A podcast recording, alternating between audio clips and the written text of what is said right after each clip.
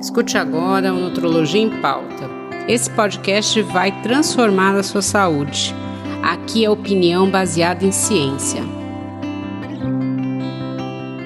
Olá a todos, queria agradecer aí mais uma vez. Hoje a gente está indo para o nosso último podcast do mês sobre obesidade. Vamos falar sobre um assunto muito interessante que é a cirurgia bariátrica. Queria agradecer aqui os meus convidados e amigos queridos, Marcos Moraes, que é educador físico, mestre em ciências endocrinológicas pela Unifesp, especialista em fisiologia do exercício pela Unifesp, educador em diabetes pela International Diabetes Federation e diretor da Pari Fitness, e André Levi, psicóloga clínica e bariátrica, especialista em obesidade e transtornos alimentares pelo Hospital das Clínicas da Faculdade de Medicina da USP, cofundadora da ONG Obesidade Brasil e autora do livro Cirurgia Bariátrica, Manual de Instruções para Pacientes e Familiares. E eu sou André Pereira, médica nutróloga, tenho doutorado em obesidade e cirurgia bariátrica pela Unifesp, sou médica nutróloga da Oncologia e Hematologia do Hospital Israelita Albert Einstein e também uma das cofundadoras da ONG Obesidade Brasil. E a gente vai falar, né? A gente falou muito de preconceito esse mês, a gente falou do preconceito de tomar remédio.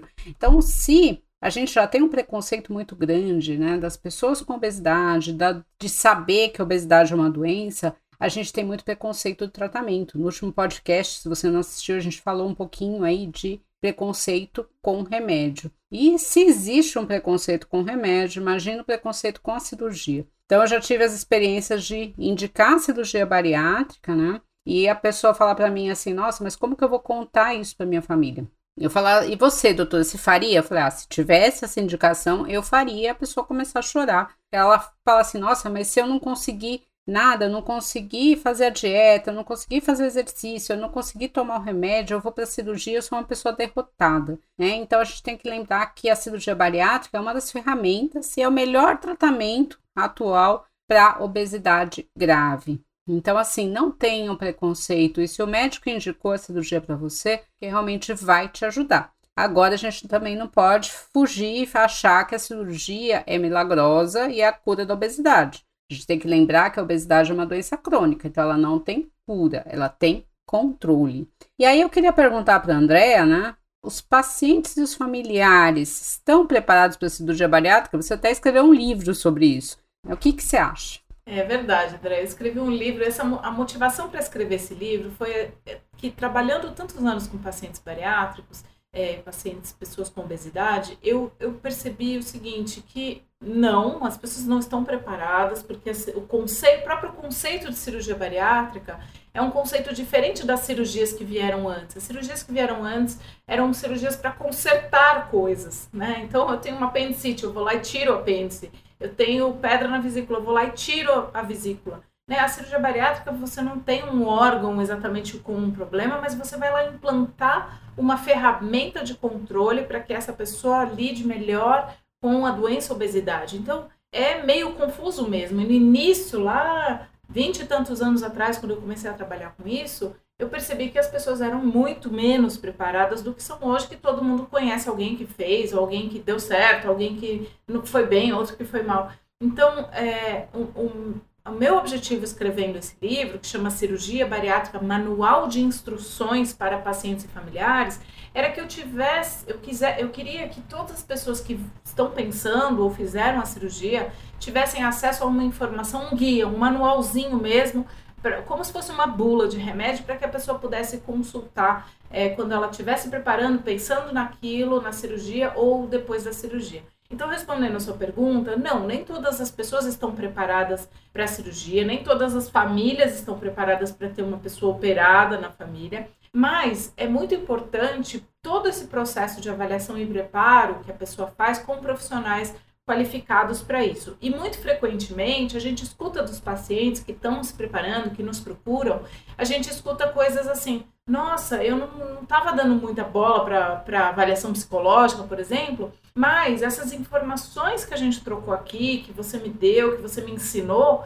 é, são fundamentais. Eu não fazia nem ideia. Tem um capítulo no meu livro que eu falo assim: forma correta de perguntar para os profissionais de saúde, para o médico, para o psicólogo, para o nutricionista, é, para o educador físico, o que você deve perguntar. E muitas vezes o paciente nem sabe o que ele deve perguntar. Então a gente pergunta assim, por exemplo, como é que você imagina a sua vida depois da cirurgia? Ah, eu me imagino magro e etc. Ok, mas e até você chegar né, nesse peso, você tem uma série de condutas nutricionais, é, é, é, enfim, comportamentais, emocionais, que você vai ter que ter aprendizado, imagem corporal, é, questões psicológicas. Ah, é, nunca tinha pensado nisso. Né? Então a trajetória, em algum outro podcast aí que a gente gravou, o Marcos falou do maratonista, né? O maratonista ele não nasceu correndo maratona, ele começou treinando corridinha, virou uma corridona. Então, o paciente bariátrico ele tem que se conscientizar de que ele tem algumas responsabilidades e algumas uh, necessidades na conduta do tratamento crônico que é a cirurgia que vai estar ali instalada para sempre. Então, é nossa responsabilidade dos profissionais de saúde preparar bem esses pacientes e a família. É, eu acho que é assim, uma coisa super importante, né? Quando você vai é, ter a indicação da cirurgia bariátrica, é você sanar suas dúvidas, né? E gostar da pessoa que está te orientando e tem que ser passado tudo. Porque às vezes é, a pessoa acha realmente, ah, não, vou fazer cirurgia, vou entrar eu na cirurgia, depois um mês eu sou outra pessoa. É, eu já ouvi isso de paciente, ah, eu achei que eu ia conseguir um emprego melhor, ia conseguir um namorado, uma namorada, minha vida ia mudar totalmente, eu não vi isso. Né? É uma perda gradual de peso, né? Até porque você tem uma dificuldade de perder peso, se você teve a indicação da cirurgia bariátrica, você teve, tem uma obesidade mais grave, além né, de ser uma doença que faz tudo para você é, não perder peso e ganhar peso. Então, assim, não é um milagre, é uma ferramenta. Né, e você vai ter que fazer um acompanhamento sempre. É muito importante ter a parte nutricional, que é o grande medo deles, né? Eles sempre falam isso. Ah, mas eu não vou conseguir comer nada depois. E não é verdade. A gente tem toda uma orientação, sim, né? Mas você vai meio que ser forçado a ter um hábito mais adequado, mais equilibrado, e o ideal é que a gente já faça essa mudança antes. E aí, né, Marcos, dentro dessa questão da pessoa achar que vai entrar ela na cirurgia e sair outra pessoa, ela fala assim: ah, doutora, mas se eu já vou fazer mesmo bariátrica, para que, que eu vou mudar meu hábito alimentar? Para que, que eu vou começar a fazer exercício? Depois eu faço. Aí eu queria te perguntar isso. É importante fazer o exercício antes ou eu deixo para depois? É legal que há, há 10 anos eu escuto isso, né? A, a frase mais comentada na preparação física pré-cirurgia bariátrica é essa. Se eu já vou perder, se eu já vou fazer cirurgia bariátrica de peso, eu vou, quando eu perder o peso, e eu começo a praticar atividade física. Eles, eles projetam a, o início de uma prática de atividade física somente mediante a já atingir o peso que perderam.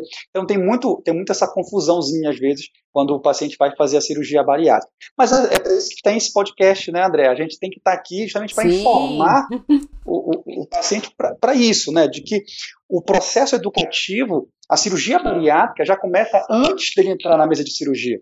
A cirurgia bariátrica dele começa que ele começa a passar com os profissionais para receber a, a orientação devida. De maneira bem técnica, quando eu falo com meus pacientes no preparatório para cirurgia bariátrica, e eu oriento a questão da importância de praticar atividade física, já, já ser uma pessoa fisicamente ativa antes de operar, eu foco para ele do, em dois aspectos muito importantes. O primeiro deles é em relação à construção de uma parede muscular adequada, porque é onde vai ser feita a cirurgia bariátrica, quer seja aberta, quer seja por vídeo, essas incisões aí elas vão dar né, uma certa uma certa lesão, né? Então, seja pelo trocar, quando você vai ter a incisão, seja pela, pelo corte, quando você vai ter a cirurgia aberta, e esse processo cicatrizacional ele vai demorar um tempo e é importante que o paciente tenha a musculatura abdominal, uma parede abdominal fortalecida, para diminuir a incidência de hérnias futuramente. Então, isso é um ponto que a gente coloca como fator importante. Então, preparar essa musculatura abdominal,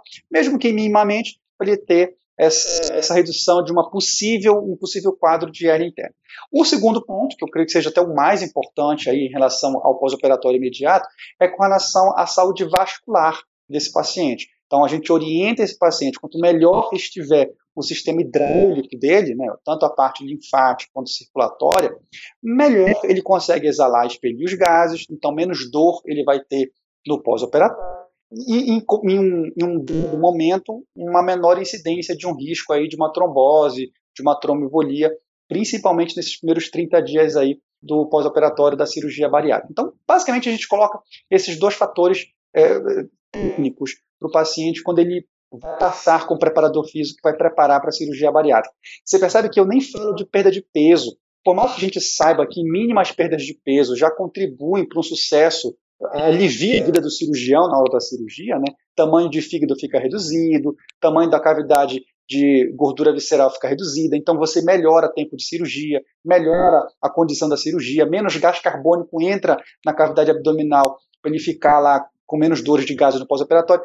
A gente perceba isso, eu nem comento de que perder peso pré-cirurgia é aliviar. Eu estou focando em outros fatores que de repente o paciente nem estava nem tava prestando atenção. Né? Então, essa, essa, essa orientação que a gente fala para o paciente bariátrico pré cirurgia, esse preparo físico para a cirurgia, ele vem a calhar nesse ponto, né, de ter, quanto mais bem preparado esse paciente for, psicologicamente, nutricionalmente e fisicamente, com certeza, melhor serão os resultados. E é muito interessante, né? Muitos trabalhos mostram que quando eu tenho mais massa muscular, eu tenho menos complicações no pós-cirúrgico. Menos infecção, menos chance de óbito, menos fístula, tá? Então não é só questão de é, perda de peso, não é isso. A gente tem realmente essa massa muscular sendo importante aí como um fator prognóstico. Né? Então, não deixe para fazer exercício só depois. Comece antes, até é uma oportunidade de você ver o que, que você gosta, retomar alguma coisa que você não quis fazer antes, tá? Isso vale também para alimentação.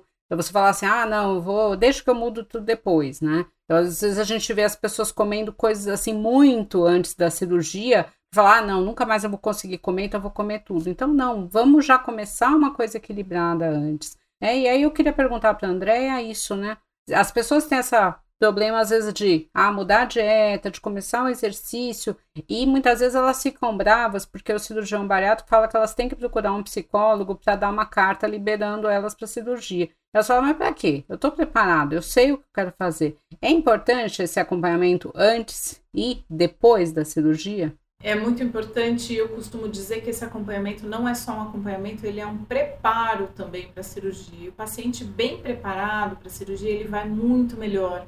Ele, ele, o primeiro ano de cirurgia, que é um ano fundamental, é mais ou menos que nem o primeiro ano da criança, né? O primeiro ano de pós-nascimento.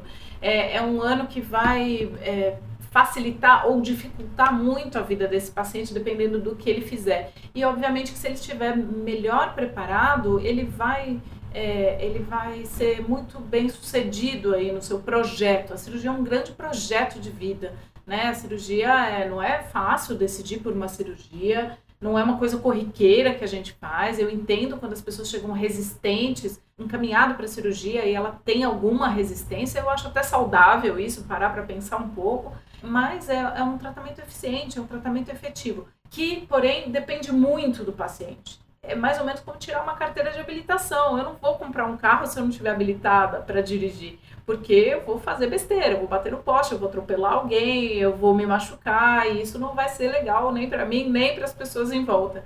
Então, fazer a cirurgia bariátrica exige uma carteira de habilitação para que essa pessoa tenha sucesso e possa ser bem sucedida para o resto da vida. A gente começa a prevenir coisas que podem acontecer no pós-operatório ainda no pré, como o Marcos bem disse. Né? Então, por exemplo, voltar a ganhar peso, a gente consegue minimizar isso fazendo um bom pré-operatório, fazer uma belíssima avaliação psicológica, com um bom psicodiagnóstico, se essa pessoa tiver algum transtorno é, emocional, mental, psiquiátrico, psicológico, a gente trata isso antes da cirurgia. Isso não é impeditivo para fazer a cirurgia, mas vai ajudar muito essa pessoa a estar mais estabilizada para poder até seguir as regras da cirurgia. Então, eu queria dizer para quem está nos ouvindo, sejam familiares, sejam pacientes, que quem pensa que fazer a cirurgia é o caminho mais fácil, ah, então você vai operar, então é fácil, tá? Tá roubando no jogo, porque muita gente ainda tem esse conceito antiquado e bobo, né? É, é, não, absolutamente não sabe o que está falando. Fazer a cirurgia bariátrica exige coragem, exige disciplina, exige orientação, porém essa pessoa vai ser muito bem sucedida se ela tiver tudo isso. Então a avaliação e a, a avaliação e o preparo e o acompanhamento psicológico são muito importantes nessa jornada aí. É, junto a isso está a parte nutricional. Uma das coisas que a gente vê às vezes pós-cirurgia são as deficiências nutricionais. Então a gente tem que fazer esse diagnóstico antes para ver se a pessoa não tem. Né? Muitas vezes a gente tem com a obesidade a associação de algumas deficiências nutricionais, deixar isso zerado para operar. E depois da cirurgia, né, um dos processos de perda de peso é, que a cirurgia garante né, é a diminuição da absorção.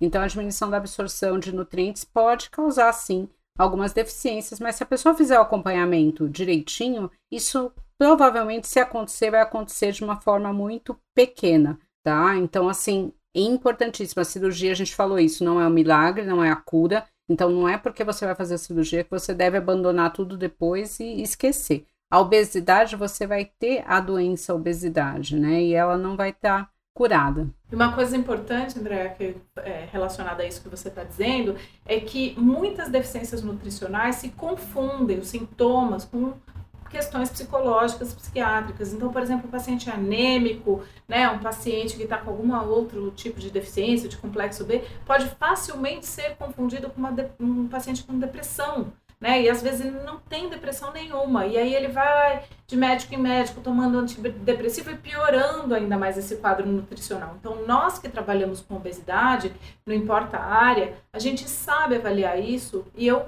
tenho suspeitas quando eu escuto as queixas dos pacientes, eu vou encaminhar para médica nutróloga, para nutricionista, para o médico responsável, para fazer essa investigação. Então, muito antes da gente tratar, por exemplo, uma depressão, um transtorno de ansiedade, a gente vai descartar possíveis causas nutricionais, porque justamente a obesidade é multifatorial, a gente precisa olhar de todos os lados e descartar essas causas orgânicas antes de psicologizar a, a, a, o paciente. Então, isso é muito importante no tratamento da obesidade, principalmente na cirurgia bariátrica. Por isso a gente sempre reforça, procurem profissionais que entendam efetivamente do assunto. É uma coisa importante, né? A gente falou muito da, da falta de obesidade no currículo dos, né, das profissões de saúde, a gente tem uma falta também tá, da parte nutricional no currículo médico. Então, muitas vezes esse diagnóstico de deficiência nutricional ele acaba sendo postergado ou a pessoa recebe tratamentos inadequados. Tá? Então, isso é muito importante.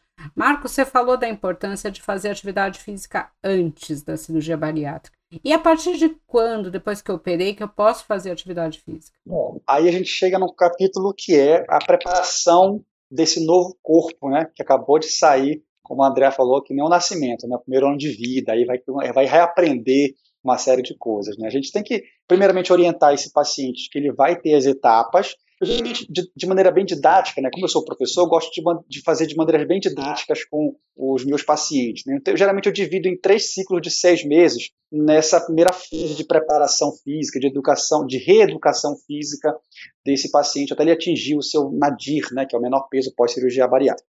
Mas voltando aqui à questão da pergunta, quando ele pode começar a se movimentar? Eu sempre costumo dizer assim, ó, quanto antes. Nosso protocolo, a gente já coloca que duas horas após uma cirurgia por vídeo, é importante que esse paciente já se levante para fazer as deambulações precoces no hospital.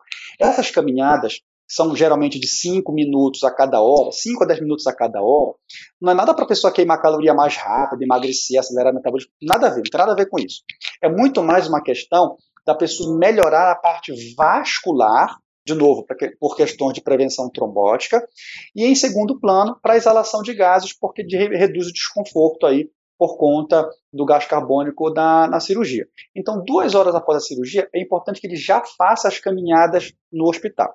Recebeu, foi para casa, a gente prescreve aí de uma a duas semanas, muito trabalho de caminhada, muito trabalho cardiorrespiratório, de novo, pensando muito na saúde vascular. Com 15 dias, esse paciente já pode começar a fazer trabalhos funcionais em sentar e levantar, ficar na ponta do pé, levantar o braço, né, fazer alguns tipos de flexões, uma série de trabalhos físicos funcionais com o próprio peso corporal dentro de casa. Com 30 dias, 40 dias, ele já recebe a liberação para fazer exercícios físicos mais, mais para a parte de força muscular e mais orientados. E aí que entra o papel do preparador físico, né? vai desenhar um programa aí de atividade física para esse paciente no pós-operatório de 30 dias. Lembrando sempre que tem que respeitar os processos cicatrizacionais internos. Né? Então, por mais que os, os bloquinhos fechem com 9, 10 dias de cirurgia, mas as cicatrizações internas desse paciente, isso vai demorar 3, 4, 5 meses aí para serem completamente fechadas.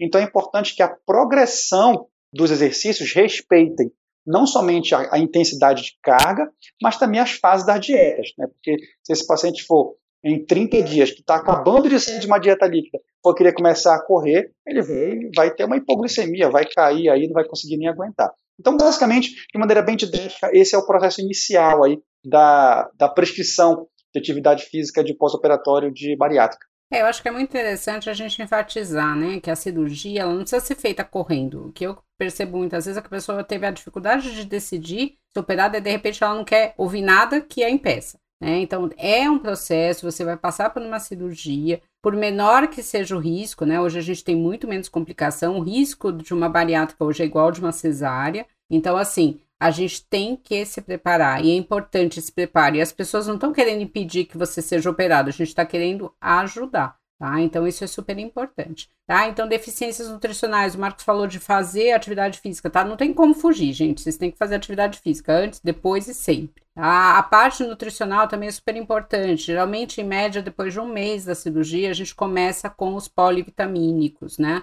A pessoa, ah, mas eu vou ter que tomar vitamina a vida inteira. Mas muitas vezes você trocou o remédio da pressão alta, do diabetes, às vezes até do tratamento de obesidade, porque pela vitamina. E realmente precisa. A gente precisa fazer esse acompanhamento, porque à medida que vai passando o tempo da cirurgia, muitas vezes começam a aparecer deficiências nutricionais que podem levar até coma e morte, podem levar, por exemplo, atendi uma vez uma paciente tetraplégica.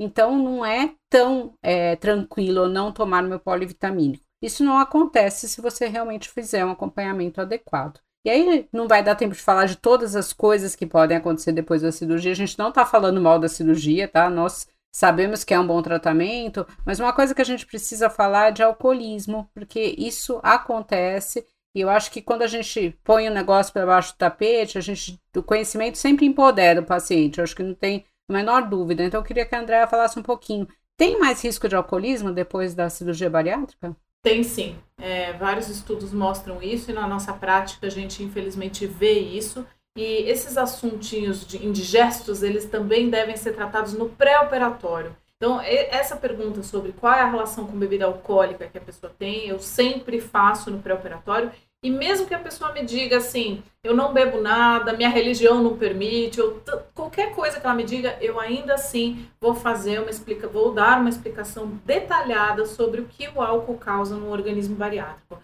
Até 15, 20 anos atrás, a gente tinha uma conduta de dizer, não, olha, vida normal, você vai beber um pouquinho e tá tudo bem. A gente não sabia muito bem qual era a repercussão do álcool no organismo bariátrico. Mas hoje nós sabemos com clareza que é um desastre e se eu tivesse o poder de fazer um único, uma única proibição para todos os pacientes bariátricos que me procuram, seria o álcool. E a proibição eu faria, se eu tivesse esse poder, eu faria mesmo, assim, é álcool zero. Porque a gente tem que explicar, acho que a Andrea pode explicar melhor que eu, mas a, a, a absorção do álcool é potencializada vezes 4, vezes 5, e a pessoa sim pode ter uma predisposição maior ao transtorno do uso do álcool, que é o que a gente chama de alcoolismo, é, ela pode ficar muito mais suscetível, fígado, coração, cérebro, todos os órgãos-alvo vão ficar muito mais prejudicados, porque o álcool demora muito mais para sair do corpo, quando a absorção bariátrica é, potencializa esse álcool. É um álcool sem processamento, então a pessoa que bebe sem cirurgia bariátrica, o álcool cai no estômago, mistura com ácido, suco gástrico, enzimas, comida e etc. e vai descendo, enquanto que com a cirurgia bariátrica essa absorção ela já é lá no intestino diretamente. As pessoas podem perguntar, ah, mas uma técnica cirúrgica é melhor que a outra? Pouco, mas todas as técnicas cirúrgicas bariátricas potencializam a ação do álcool.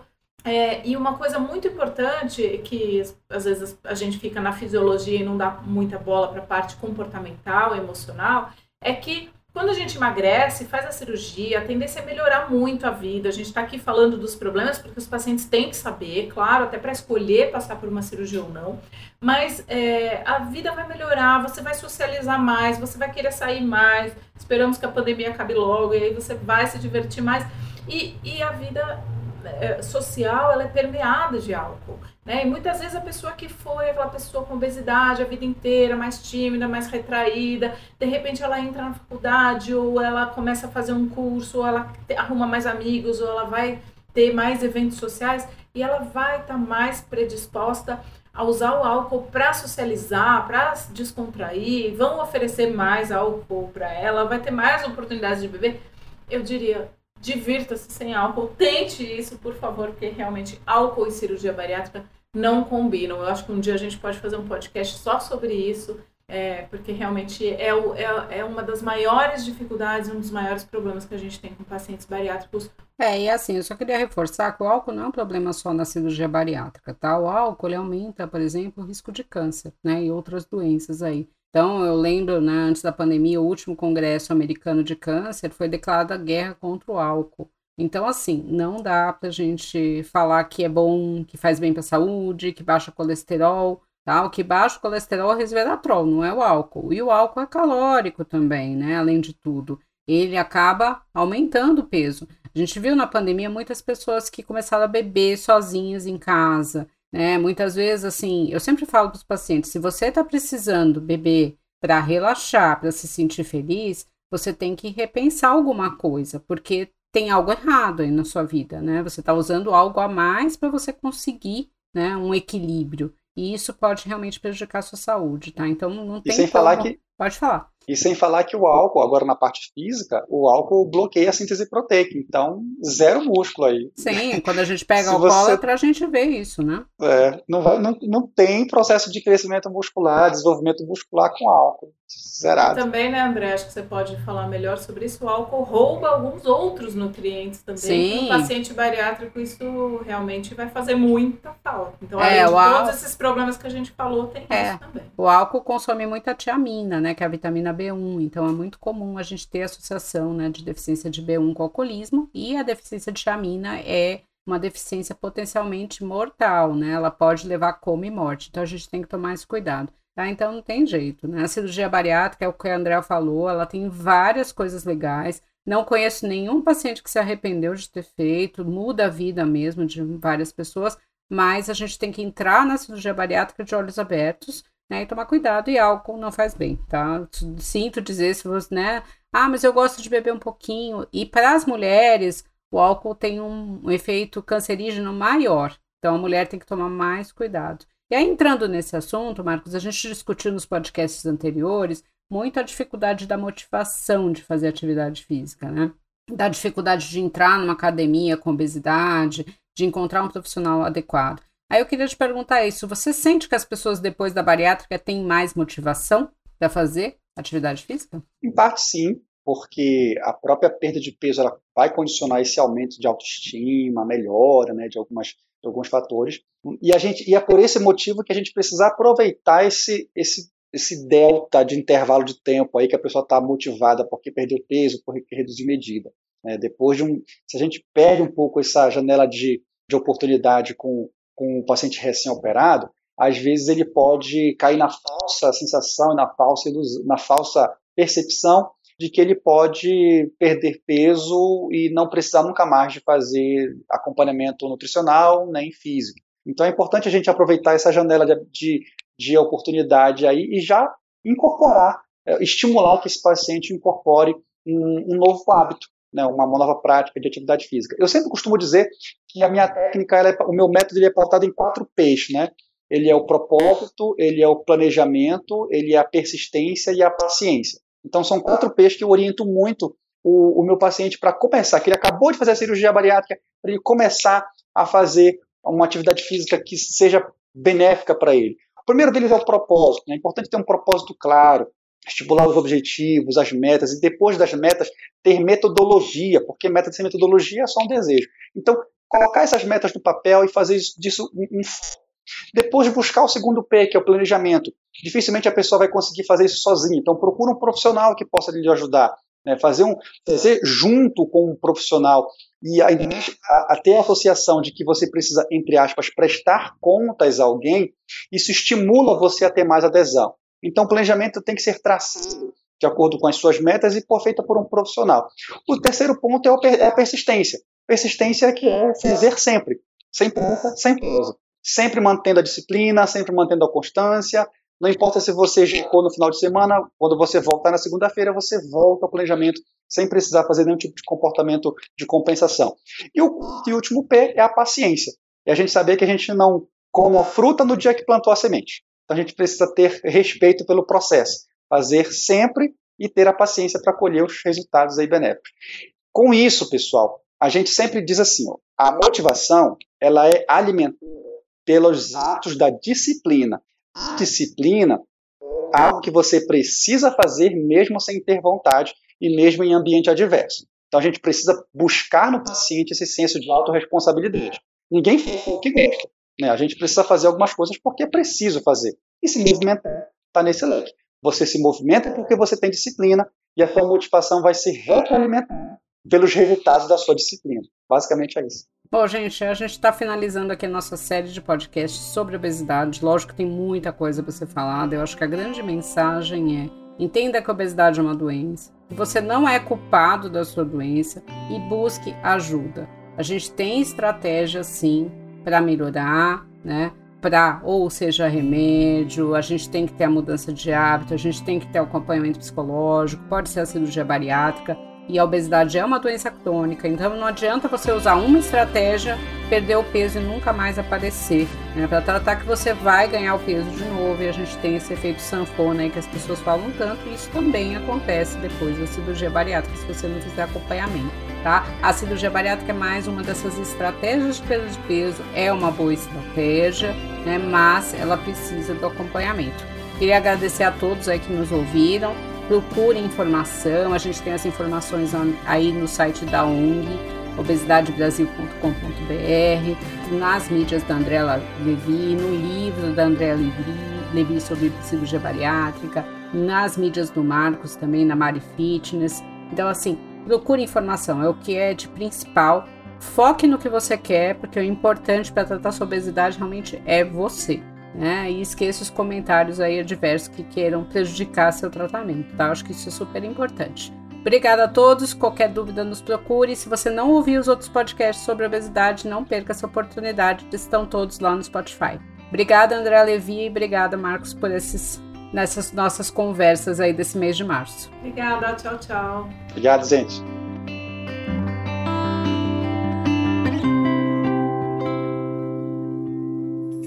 Uma produção, voz e conteúdo.